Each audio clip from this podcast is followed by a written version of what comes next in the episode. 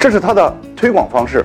那么它的渠道建设呢？它要在未来三年，在三百个城市，然后每一个城市招一个运营中心，然后每一个城市这个运营中心呢，负责招募一百家加盟店，然后运营中心呢，再协助这一百家加盟店每一个店招募两千个会员。